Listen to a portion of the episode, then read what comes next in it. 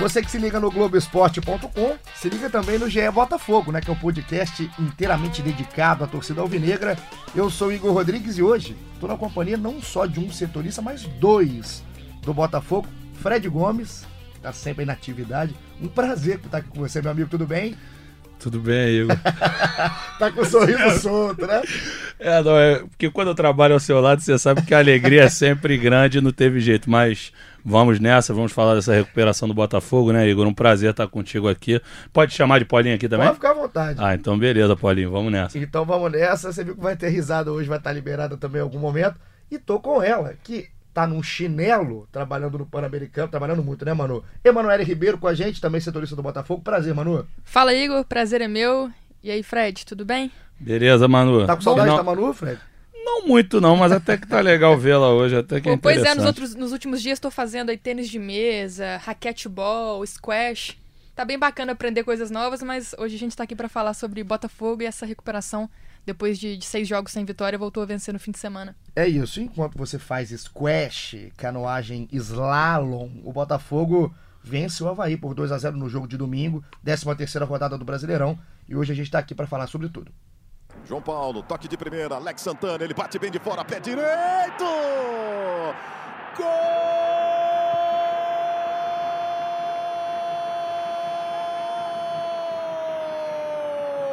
Botafogo! Alex Santana! Ele bate bem de fora, pegou na veia. A bola foi no cantinho, João Paulo de primeira, ocupou o espaço, protegeu, arrumou o corpo, soltou a bomba. Vamos entrar no jogo, porque é o seguinte, né? Barroca, vou colocar já para rolar a bola para vocês na discussão. A escalação do Botafogo foi Gatito, Marcinho, Marcelo Benevenuto, Gabriel e Gilson.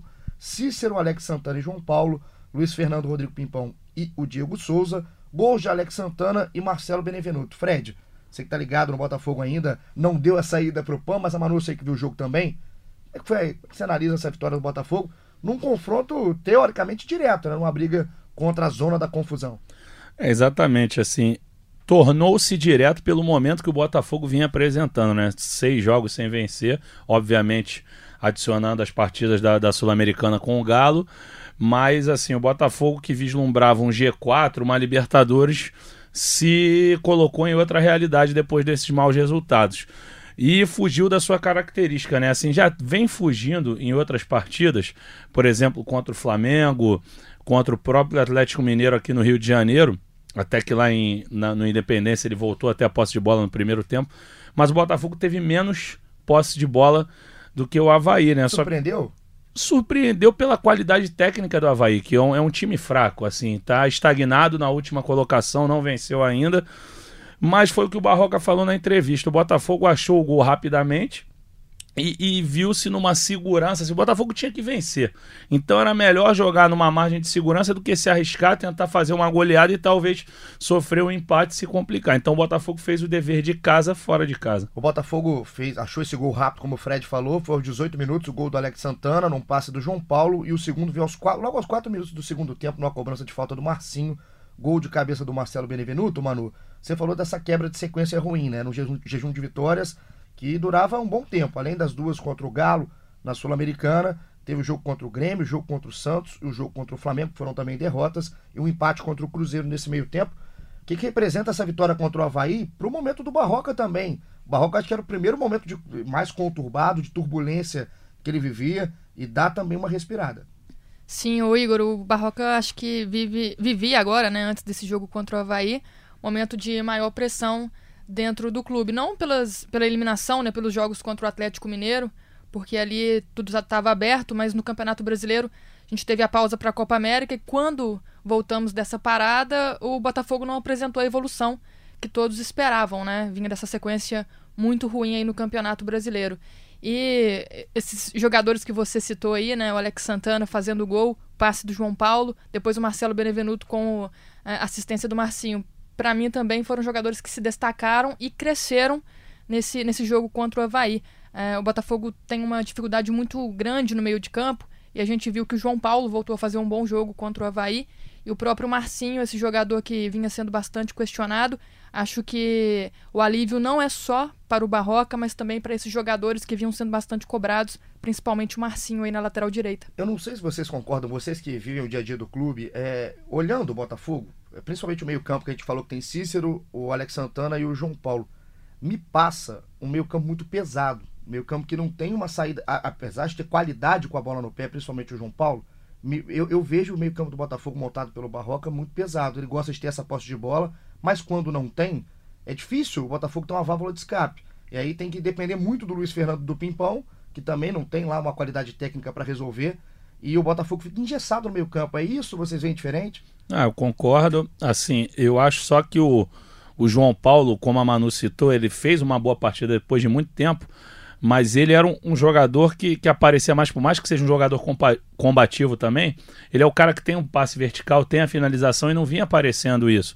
O Luiz Fernando, eu até acho que tem qualidade sim, só que o, o futebol dele sumiu do ano passado para cá. muito tempo, né, Fred, que contra, não joga. Contra o Flamengo, ele, ele fez um, um, um bom jogo pelo lado esquerdo ali, sobretudo no segundo tempo, assim, que ele conseguiu fazer umas jogadas ali por aquele setor mas ele não está repetindo as atuações daquele jogador que acabou virando preferência do São Paulo para uma eventual transferência. Assim, era um jogador que se destacava bem. O Pimpão é mais aquela questão da velocidade mesmo, é da, da ajuda no, no combate. Ele auxilia muito o Marcinho defensivamente, que é um jogador que deixa espaços.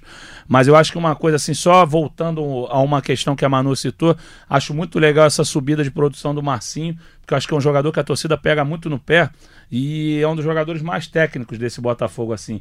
Aparece bem para finalizar, todo jogo ele tem chutado, contra o Atlético Mineiro botou bola na trave, é, dá assistência, já tem se apresentado para cobrar faltas é, corriqueiramente, então acho isso interessante. O desafogo às vezes acaba sendo pela lateral. O Gilson que em outro momento foi muito criticado por, por deixar espaço defensivamente também, é outro que aparece para cruzar. Então o Botafogo depende muito de dias iluminados desses laterais e nos quais eles estejam liberados para poder atacar, porque se eles ficarem muito parados, realmente fica engessado, como você citou. É, um meio de campo realmente muito lento, né, Igor?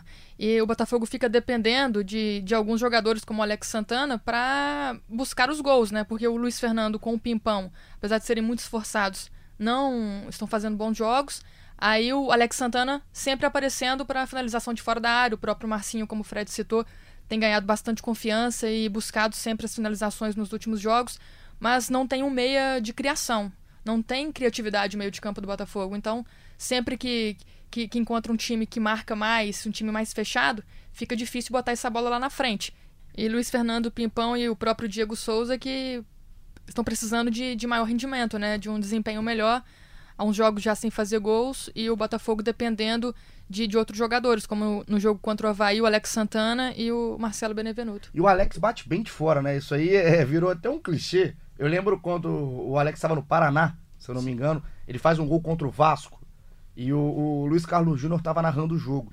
E aí ele falou umas três vezes do jogo, esse bate bem de fora da área, eu fiquei na cabeça e falei, pô, o Luiz, será que o Luiz está falando que ele bate bem só para esse jogo? Mas não.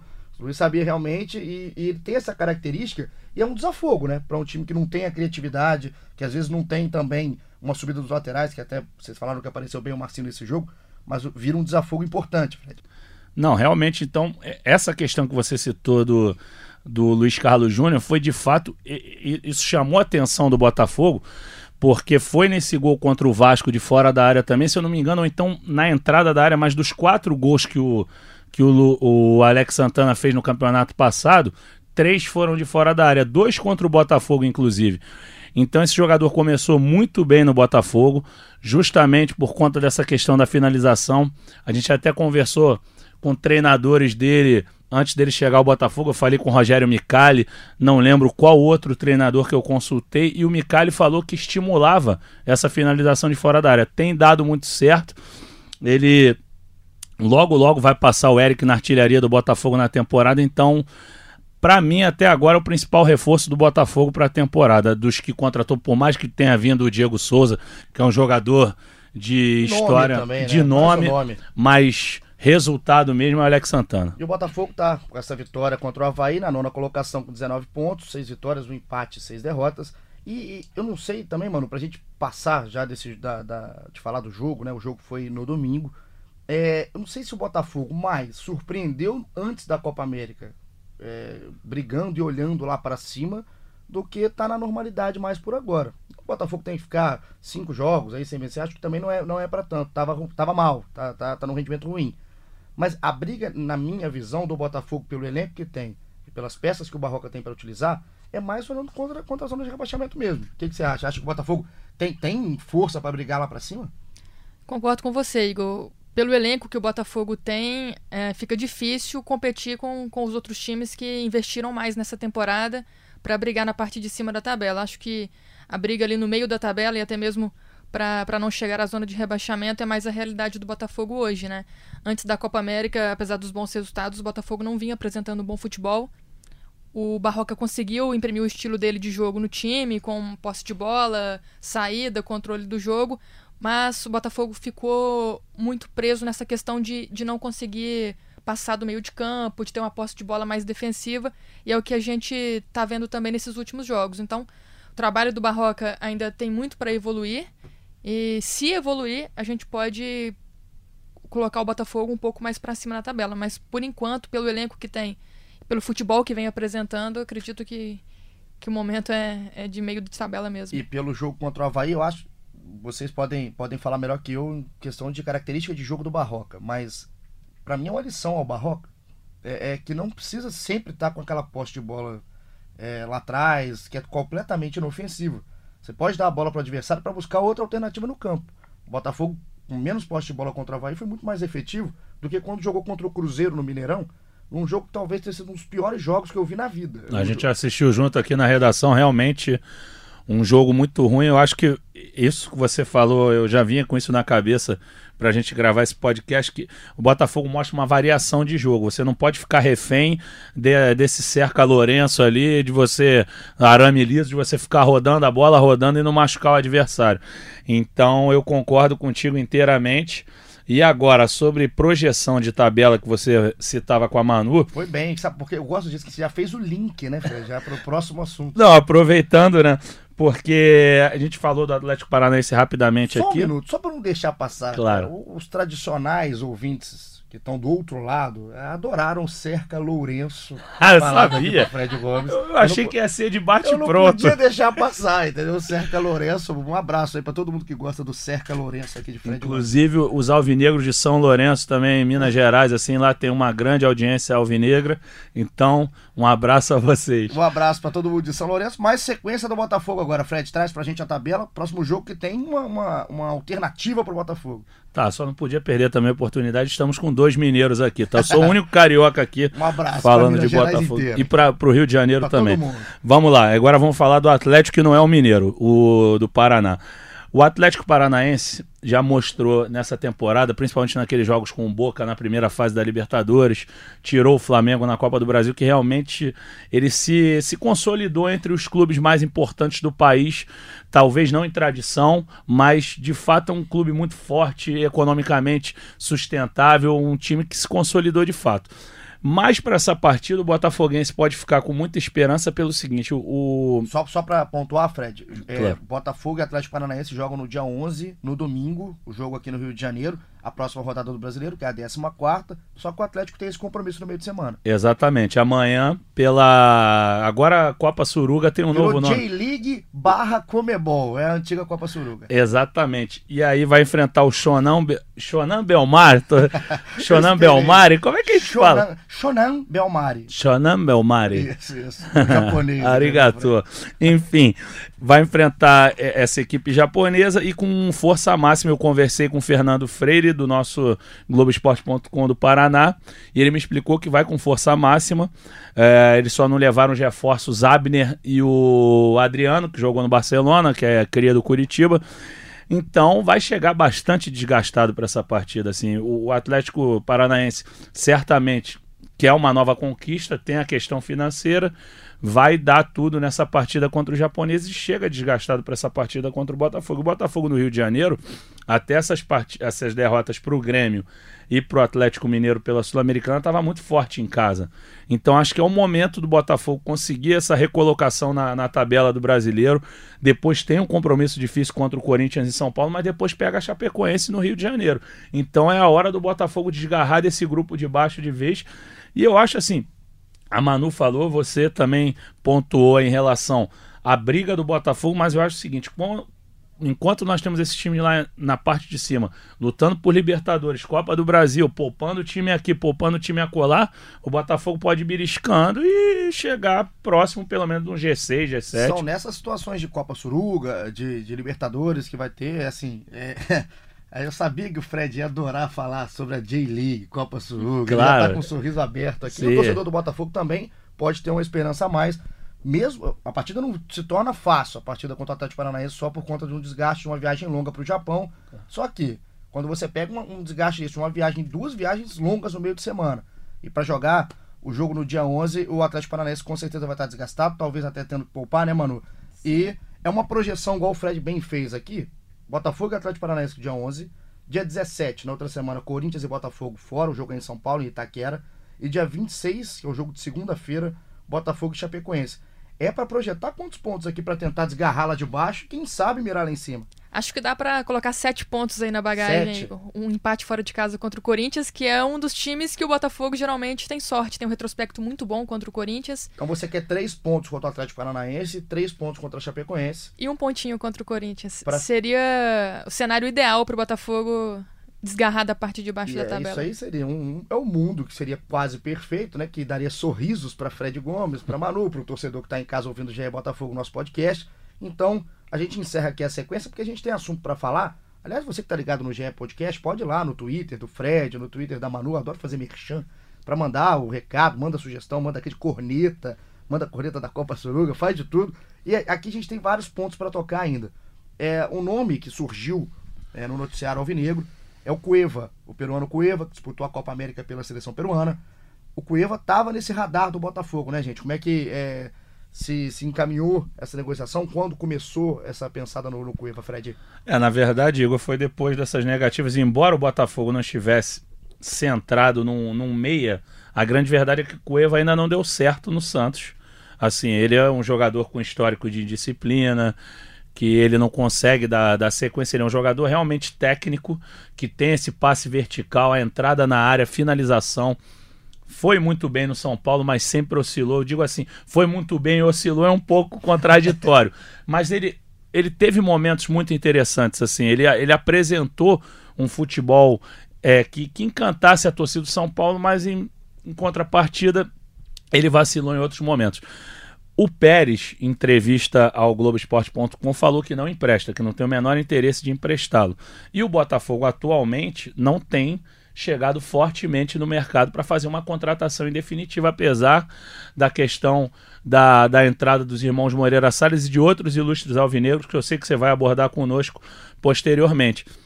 Eu acho que era um nome interessante justamente pelo o, o seu tema inicial um meio-campo engessado, muito de características muito próximas. Eu acho que ele seria é, essa diferença. Assim, tudo bem que o Valência tem alguma coisa disso, mas o Valência não consegue engrenar. É um jogador que tem um chute, como o Cueva tem, tem a bola parada, mas não tem a mesma velocidade, a mesma profundidade do Cueva.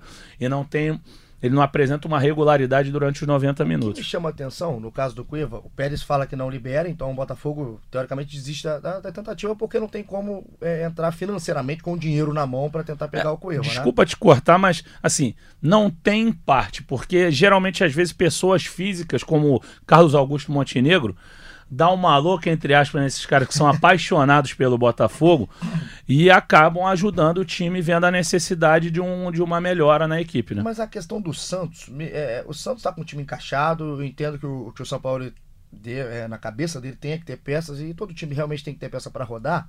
Mas o último jogo do Cueva pelo Santos foi no dia 26 de maio, num 0 a 0 contra o Inter, na sexta rodada. Aí, claro, tem aquela parada da Copa América. Ele tem um caso do Cueva também, que ele volta da Copa América muito tempo depois. Ele ganha uma, uma, um período ali de recesso muito maior do que jogadores que jogaram, como a Rascaeta, que voltou pro Flamengo, e outros jogadores que disputaram o Arboleda no São Paulo. O próprio Guerreiro voltou próprio- antes dele. Todo mundo, todo mundo voltou. O Guerreiro que é da seleção peruana, com uma comparação até melhor, Fred. E o eu não sei, só até assim, a questão do, técnica do Cueva é indiscutível que ele é um jogador de qualidade. Eu não sei até que ponto o Cueva é um tiro certo. Quando a gente pensando aqui no Botafogo, o Botafogo não tem desistido da contratação. O, o Botafogo, no momento do Botafogo, na situação atual do Botafogo, ele pode se dar ao direito de errar um tiro desse, mano? Por exemplo, trazer um Cueva que tem sempre o extracampo no pacote. Não, não pode errar, mas é, tem que pesar, né, Igor? Se a questão da, da indisciplina vai atrapalhar a qualidade técnica do jogador. Cueva sempre teve esses problemas, mas como o Fred disse, o Botafogo hoje precisa de um meia. E acho que o Cueva seria um bom nome pro, pro time do Barroca. Ele que pode atuar também pelas pontas, né? É, já atuou pela ponta esquerda, poderia também fazer outras funções nesse time do Botafogo. Mas a questão do, do Cueva no Santos também é que ele foi um dos maiores investimentos do Santos, se não me engano, o segundo maior investimento do É Santos isso mesmo. depois do Damião. E o Santos não quer liberá-lo de graça. Então, é, aí fica difícil a situação para o Botafogo. Por outro lado, seria bom para o Santos também que o Cueva ganhasse ritmo, que o Cueva aparecesse mais. Quem sabe no Botafogo ele poderia ser protagonista, É um né? caso, E voltar para o Santos com A- a gente pode- uma janela maior. tentar comparar, mano, o caso do Cueva com o que fez o Palmeiras com o Eric. O Eric era um jogador que. O Eric, a diferença do Eric com o Cueva é que não tem esse problema extracampo. O, o Eric é um jogador que não tem esse currículo. Muito de- profissional. Exatamente. Agora, o Eric era um jogador escanteado no Palmeiras, com qualidade, que chegou no Botafogo e virou destaque do time rapidamente. É, é, talvez o, o, podia agir assim, assim, pensando mais com a cabeça do Pérez, não só com a cabeça Sim, do Botafogo. sim, mas aí depende muito do Cueva também, né? Porque o Eric, quando veio pro Botafogo, ele veio com essa intenção. Ele queria ser o protagonista, ele queria ser o principal jogador do time, se esforçava para isso e deu certo, né?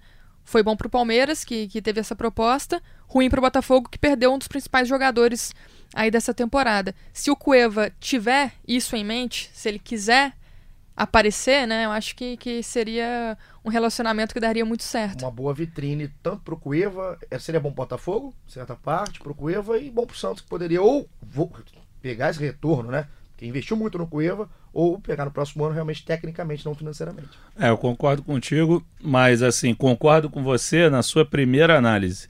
Assim, eu acho que é um jogador que faz falta ao Botafogo mesmo. Encaixaria como uma luva. Mas o pacote fora de campo é muito complicado. Eu acho que era um, não é o tiro certo, assim. É, é- o problema é que hoje em dia, para você achar um jogador com essas características, está difícil também, está complicado. Agora, Mas- se o dinheiro fosse seu, eh, era no Cueva que você iria? Não, mas eu te confesso que de cabeça assim eu não tenho um meia agora aqui, outro que eu atiraria assim, mas eu no Cueva eu não iria. É porque é oportunidade de mercado isso. Certamente o Botafogo mapeou, viu que o cara tá sem espaço no Santos, falou, vamos ver como é que ele vai. Só que o Pérez fala demais, né? O Pérez, ele é um presidente que dá Bora entrevista, falar, né? fala, fala e às vezes ele nem leva a risco o que ele mesmo fala. É o presidente torcedor, né? Que Exatamente. Tem, tem vários exemplos em outros clubes e o Pérez é um pouco assim no Santos. Até a importância de ter um, um Cueva ou um nome com característica do Cueva é pelo azar, a falta de sorte que o Botafogo teve com o Birubiru, né? O Birubiru é, é, teve aquele problema. A Manu tava acompanhando, né, mano? O, o treinamento com quando o Birubiru teve Sim, problema, sim. enfim. É, agora teve, é, pelo menos, menos mal. Teve um estudo, agora a matéria do Rafael Zarco, nosso companheiro aqui de Globoesporte.com. O estudo não encontrou arritmia. Ele fez agora na segunda-feira. E a partir de agora ele vai, vai ter uma investigação muito maior para uma doença que seria rara, uma doença de origem genética. Então ele fica dois meses afastado, esperando o resultado desse, desse exame, dessa consulta que foi feita. E o, o Botafogo perde o jogador que chegou para mudar a característica do time. Sim, sim. É, o jogador que nem chegou a ser apresentado, né? Quando teve o problema, os jogadores do Botafogo estavam em greve, então o Birubiru não chegou a ser apresentado pelo clube. E esse exame que ele fez ontem, Igor, não indicou arritmia, que era o que o Dr. Eduardo Saad, que o acompanha, procurava, e agora ele fará outro exame que terá resultado nos próximos meses, de um a dois meses para sair esses resultados. Então ele fica esse tempo parado. Acredito que é muito difícil o Birubiru jogar nessa temporada, né? Ele que tem contrato com o Botafogo até 30 de junho do ano que vem. E a gente fica na torcida para que realmente não seja nada com o coração, né? Porque ele já teve esse problema, essa arritmia no ano passado, teve que fazer uma ablação para corrigir o problema. E agora a gente aguarda aí as próximas notícias do Birubiru, que está em casa, em repouso, e vai fazer esse acompanhamento, esses exames novos aí com o Eduardo Saad. Rafael Zarco trouxe essa informação ontem em primeira mão pra gente. Então, sorte aí na recuperação do Birubiru, né, Fred? É, o que a gente pode desejar ele é sorte mesmo, até porque, Igor, assim, a, além de ser complicado esse retorno dele é, na reta final do campeonato, o, o Birubiru, é, a gente conversando com pessoas próximas a ele, até também a apuração do Zarco, quando começou essa questão, ele é um jogador que, após o problema no Japão, ele passou a ter problemas de ordem, assim, de cabeça mesmo. Ele começou a ficar muito nervoso, ansioso. Então é você. É até natural, né? Normal. Inseguro, inseguro né? Um, um, rapaz novo, muito novo. Você imagina o Botafogo inserido numa luta, seja na parte de baixo ou na parte de cima, vai ser uma parte crítica do campeonato. E esse rapaz vai voltar para talvez ser o a válvula de escape, porque ele era o jogador ideal para substituir o Eric agora, por é exemplo. Perfeito. Tinha muita gente, inclusive, que apostava que ele até renderia mais que o Eric, pelo que ele apresentou na Ponte Preta, sobretudo. O início dele no Fluminense é muito bom, mas depois ele tem uma queda e na Ponte Preta ele arrebenta, que é o que o faz se transferir para a China. Então, realmente, eu acho que eu até falei problema no Japão, não sei, me confundi aqui de tanto pensar no Shonan Belmar. Mas... A Copa Suruga não sai, né? Agora, né? eu não vou me arriscar de falar o nome do time lá do Birubiru lá, não o Xenxin, uma coisa... Não faz isso que a gente não sai daqui, a gente não sai, sai daqui. Mas, enfim, eu acho que ele é muito complicado. Acho que esse garoto não joga mais esse ano. E aí talvez seja o caso de, se ele tiver uma recuperação plena, até do Nova Iguaçu, fazer uma ampliação do contrato dele com o Botafogo no ano que vem, que isso é normal quando o jogador se contunde ou tem um problema de suspensão. Uh, então eu acredito que, que o Birubiru é para 2020 mesmo. E tem outra questão, né, Igor? Porque vamos supor que daqui a dois meses os resultados dos exames saem, ele seja liberado. Aí tem a parte técnica, ele ficou cerca de três meses parado, até voltar atrás, voltar a treinar e. Ritmo de jogo, assim. Pra é, ganhar uma chance é muito, no time vai ficar, vai ficar difícil, difícil para ele. Muito difícil que ele se encaixe, a gente pode desejar sucesso na recuperação, sorte aí, precisando não apresentar nada é, que seja pior aí pro Birubiru, mais do que ele tá passando. É, é, bem complicada a situação do Birubiru, a gente vai acompanhando tudo no globoesporte.com.br Botafogo, você vai acompanhar tudo lá e, e durante aqui nos nossos podcasts. Quem, já que assim, o, o Cuiva é uma, é uma incógnita hoje, que o Pérez falou que não libera. Não tem o Birubiru, vem surgindo um nome na base do Botafogo que é o Juan. O Juan, é, é a gente fica à vontade para falar, né, Fred? A gente que acompanha. Sim. O Juan é um garoto é, é interessantíssimo da base. Ele é, é, destaque há muito tempo, não é de agora que ele é destaque da base do Botafogo. É um moleque que tem 19 anos só. Não dá para colocar a responsabilidade do Botafogo nas costas do Juan. Mas ele foi agora relacionado pela primeira vez pelo Barroca no jogo contra o Havaí. E é, o Marco Soares, que é o treinador do Botafogo no Sub-20, já trabalhou inclusive com o Barroca no Corinthians. Ele era um, um era do Sub-17, o Soares e o Barroca do Sub-20. Sabem como trabalhar essa, essa ida do jogador da base para o profissional. E me chama a atenção. Ele não entrou, o Juan não entrou no jogo, mas pelo que ele faz no Botafogo na base, ele surge como nome. Não, é verdade, assim. Igor, na verdade, desde a. Você é um cara que acompanha muito a base também, você conhece o futebol do Juan. É, desde a Copa São Paulo de 2018, quando ele tinha 17 ainda, porque ele faz, se eu não me engano, esqueci se é maio ou abril o aniversário dele. Ele fez 19 anos esse ano. É, então, mas ele no faz. Início do ano. É no início do ano. Então, que ele engano, jogou com. Se eu não me engano, acho que até em janeiro. É janeiro? Se eu não me engano, é em janeiro. Enfim, ele, eu lembro que ele fez um gol contra o Velo Clube, ele e o, o Rickson, assim, eles chamaram a atenção ali. O Rickson ainda não deu essa resposta. O Juan, ele mostrou muita qualidade, ele não é só um atacante, ele pode jogar de meia também. Ele, ele, ele é um jogador que se movimenta bastante. Assim, no último treino que eu estive no Newton Santos na semana passada, ele estava sempre pegando a bola ali pela esquerda e, e logo finalizava, ou então já conseguia um cruzamento. É um cara que realmente é objetivo. Ele é incisivo, né? ele é incisivo. incisivo demais. E fez 15 gols nessa temporada, entendeu? O, até conversava com o assessor da base, o Fabinho, que acompanha todos os jogos do Botafogo no Sub-20 e nas outras categorias que o Juan, salvo engano, já fez quatro gols de falta esse ano, mas ele não me deu o número exato, mas que diz que ele está com o pé afiadíssimo na cobrança de falta.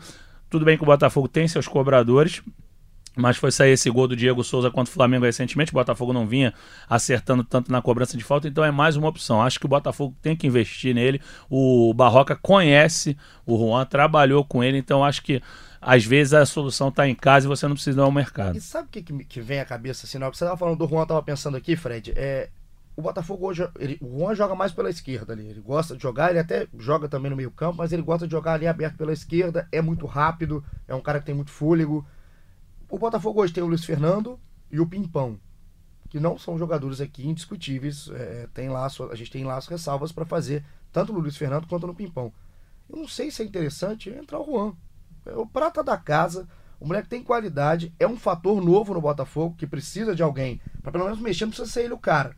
Mas ele pode mexer ali com o Botafogo no setor ofensivo. O Botafogo tem uma defesa até arrumadinha. Mas na hora de criar, na hora de fazer um, um salseiro ali na frente, não tem quem faça. Então, eh, na minha cabeça, se eu fosse o Barroca, para mim o Juan é, entraria com o Juan. É, é, às vezes fica muito nessa discussão, não pode queimar o garoto, tem que ter cuidado. É, tudo bem. Às vezes a gente tem tanto cuidado que a fila passa. E aí passa a hora do Juan. Para mim, num esquema do jogo do Barroca, onde ele casa perfeitamente e tendo a carência no elenco, o Juan, para mim, é um nome é, quase perfeito. Tem que só ver se ele vai ter essa personalidade. Eu acho que, que essa oportunidade merece ser dada sim, né, Igor? Eu também acompanhei alguns treinos do Juan lá no Newton Santos, jogador que tem muito potencial, mas o próprio Botafogo tem essa preocupação de não queimar o garoto, por isso tanta espera para utilizá-lo. Mas tem outra questão, né? A torcida gosta muito dele, então acho que não vai, vai haver uma pressão da torcida nesse início. Ninguém vai esperar que ele seja o salvador da pátria no Botafogo. Eu acho que ele vai entrar mais tranquilo. Se ele tiver essa oportunidade, pode ser uma, uma solução. Como disse o, o Fred, né? Talvez a solução esteja em casa. É, eu acho que foi justamente o que você falou, e agora complementando com a Manu, não vai ter cobrança da torcida e o que você falou, vai ter um fator novo. A torcida vai ter é vontade de vê-lo jogar, vai apoiar. E quando o cara olhar lá a escalação, Juan, ele vai para o estádio com outra perspectiva, com outra expectativa. Porque ele já sabe o que esperar dos jogadores que estão no atual elenco. Assim, é, como a, a gente a, a, acompanhou no ano passado, o Luiz Fernando despontava como um jogador interessantíssimo. Mas ele caiu demais. O Pimpão sempre teve ali naquela nota 6, 7, 5. Ele não o sai disso. Não vai mudar. O Pimpão é muito entrega, Pimpão é muito esforçado, né? Entrega, mas a É, sabe é- da limitação. É constante, exatamente. É um cara que, que você, assim, embora a torcida pegue no pé, ele não é aquele jogador que vai ter atuação desastrosa. Eu acho, eu sinceramente eu não acho. Não acho que não. Mas assim, você não vai esperar o diferente do Pimpão, Por é isso, exemplo, entrega. aquela bola que o Pimpão teve para fazer contra o Cruzeiro no Mineirão, ele não faz. É a diferença que o Pimpão não faz. Como não fez contra o Flamengo É isso, no, no é, clássico. Exato, exato. É, Entendeu? eu acho assim, é, sinceramente, aqui, é, colocando a idade até um pouco de lado. Porque para mim, 19 anos também é, é hora de Já jogar. é idade, já. É hora de jogar. Então, entre Juan e Pimpão, eu sou Juan. É, mas assim, é, é de olho fechado, pelo que eu vejo esse moleque fazendo na base e pelo tempo que eu acho que ele merece no time profissional. Botafogo, é, senão a gente vira sempre uma discussão eterna. Quando o time tem dinheiro, caso do Palmeiras, caso do Flamengo, o jogador não tem espaço porque tem muita peça. Quando o time não tem dinheiro para investir, o jogador não tem espaço porque pode ser muito Vai cedo. ser queimado. Então a gente não vai mais colocar Mas jogador de 19 base. anos não é, não é muito cedo, como você disse. Exato. né? Mas se a gente for pensar sempre assim, a gente não vai colocar jogador de base em momento nenhum. A não Sim. ser que ele seja um extra classe. O caso que foi o Vinícius, o caso que foi o Neymar. A não ser que seja nisso. Porque é, bola o Juan mostrou que tem. Agora vamos falar aqui, a gente falou de Juan, pra gente terminar, a gente tá chegando aqui no final do nosso GE Botafogo, terceiro episódio aqui do podcast. Pela primeira vez estou com o Fred Gomes e Emanuele Ribeiro. E Inclusive, até que a gente tá segurando a risada, hein? vocês estão do outro lado, vocês não fazem ideia de quanto que a gente tá segurando a risada, porque eu não consigo olhar pra cara de Fred Gomes E eu no meio desse fogo cruzado aqui com dois bobos. no meio desse fogo. Ah, legal, é. Soltou um bobo É. aqui no final, apareceu brigando na quinta série. Sim. Mas vamos falar só a atualização, que eu acho que o Botafogo hoje a gente não pode passar sem falar sobre Moreira Salles. Se eu passar sem falar esse nome aqui, tem alguma coisa errada? Fred, só atualiza pra gente como é que foi, é, desde a gravação do nosso último podcast, na semana passada até agora, se algo mudou, se tem alguma coisa diferente. Pra você que até que ouviu um pouco mais, o Rodrigo Capelo, que é nosso parceiro, é, tem o podcast também no Globoesporte.com, que é o Dinheiro em Jogo. É um espetáculo, fala sobre todos os clubes. Na segunda ele subiu é, junto com o Alexandre Rangel, sócio da Ernest Young, que é a empresa que os Moreira Salles encomendaram o estudo, enfim. Ouça, é legal pro Botafogo, para você entender onde tá o Botafogo no momento financeiro. E Fred, o que, que mudou da semana passada para cá? Então, Igor, ainda está no início, né? Assim, na verdade não é tão embrionário porque essa questão já vem, sido, já vem sendo discutida há muito tempo. Eu também escutei o podcast do, do Capelo, assim, e eu acho que a gente tem que ter a humildade, assim, por exemplo, eu sou um repórter que eu procuro cercar tudo, mas o cara é especialista na área e eu recomendo mesmo que todo alvinegro interessado em entender a questão dos Moreira Salles, que escute. É, o, o Capelo ele conversou com Alexandre Rangel, que é da Ernest Young, como você falou, ele é bem elucidativo. Às vezes o torcedor fica com medo de de ouvir ou ler sobre isso por ser uma questão muito complexa quando se fala em, em num determinado fundo ou numa sociedade de outra maneira assim com, com essas siglas como SPE, FIGC, FIDC, perdão. Então, assim é bastante explicativo. Eu, como vinha conversando com você fora do ar, eu estou pedindo para a assessoria do Botafogo já há algum tempo, já uma entrevista com o Nelson Mufarrege, justamente para a gente falar na, na, do, do grosso da questão, a gente poder ouvir uma palavra oficial, porque a gente não tem um detalhamento por parte do Botafogo. O que a gente escutou extraoficialmente, que o presidente do conselho nem me confirmou ainda, é que a entrada do, do, dos, dos, ilustres botafoguenses, não só dos Moreira Salles, mas de outros investidores que formarão esse fundo para salvar o Botafogo, a gente não conseguiu um aprofundamento ainda a respeito disso.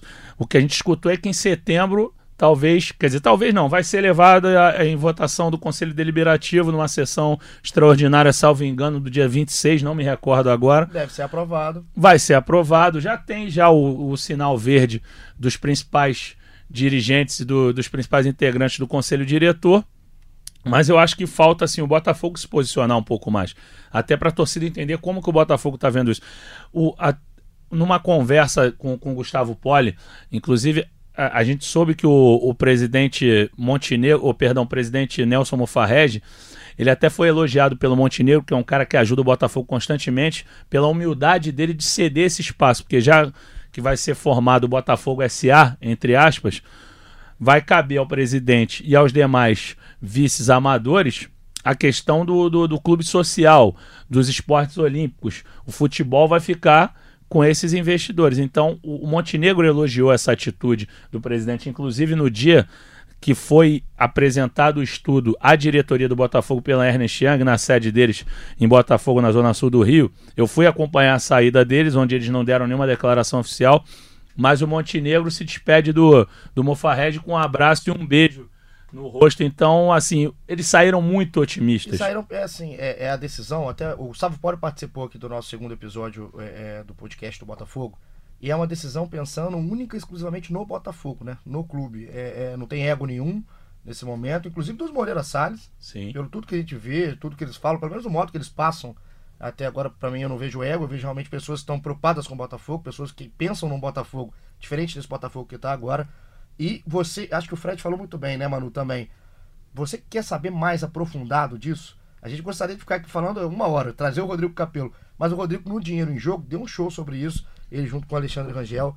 E, e vai lá, vai lá só entrar em globoesporte.com.br podcast, procura o Dinheiro em Jogo do Capelo, que você vai entender e, e, não é nenhum bicho de sete cabeças, essas siglas, essas nomenclaturas, o que, que o Botafogo tem que fazer, quantos investidores, para quando, tem tudo lá e tem realmente é, mostra muito como é que está a saúde financeira do Botafogo no momento e para onde que é, os, os os investidores querem levar o clube. Então, a gente termina aqui o nosso terceiro episódio. Deixa eu só fazer um parêntese. Claro. Não, eu, eu achei muito legal isso, então, e o podcast você tem essa essa facilidade de você poder ouvi-lo em qualquer lugar. Eu, por exemplo, quando eu estava escutando a questão do capelo, eu estava no metrô e aí eu estava com o fone no ouvido assim, bem atento, assim, porque como é uma questão bem ampla e eu queria escutar tudo, eu estava lá às vezes as pessoas me olhavam assim, eu apertando o ouvido é, aqui para escutar. Cena, deve ser uma cena, é, você no metrô apertando o ouvido, que eu vou te falar. Hein? Mas assim, é muito interessante. Assim, realmente é um negócio que você vai ouvindo à vontade, vai embora, é, não, não se torna chato em nenhum momento. Se você pensar num áudio de 66 minutos, você vai falar: caramba, isso deve ser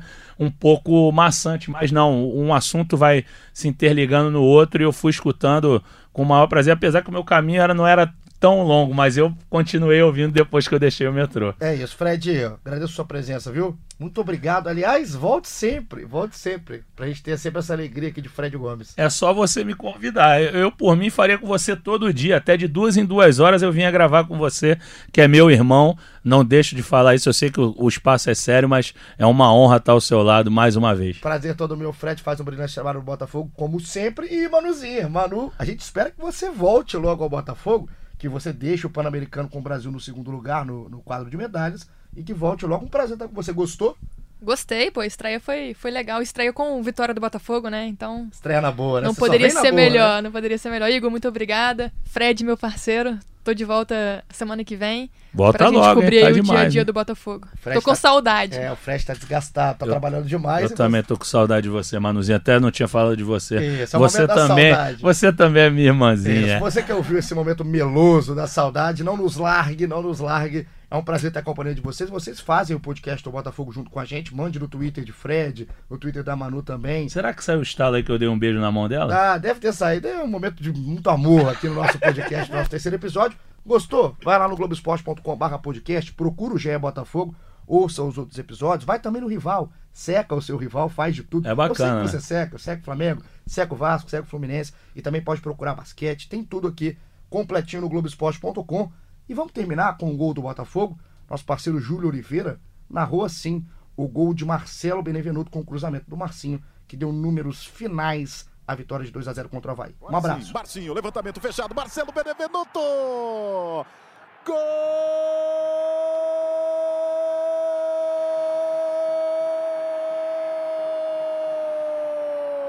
do Botafogo. Marcelo Benevenuto. O lateral levantou e apareceu o zagueiro. E a defesa do Havaí olhou. A defesa do Havaí não saiu do chão. Marcelo Benevenuto.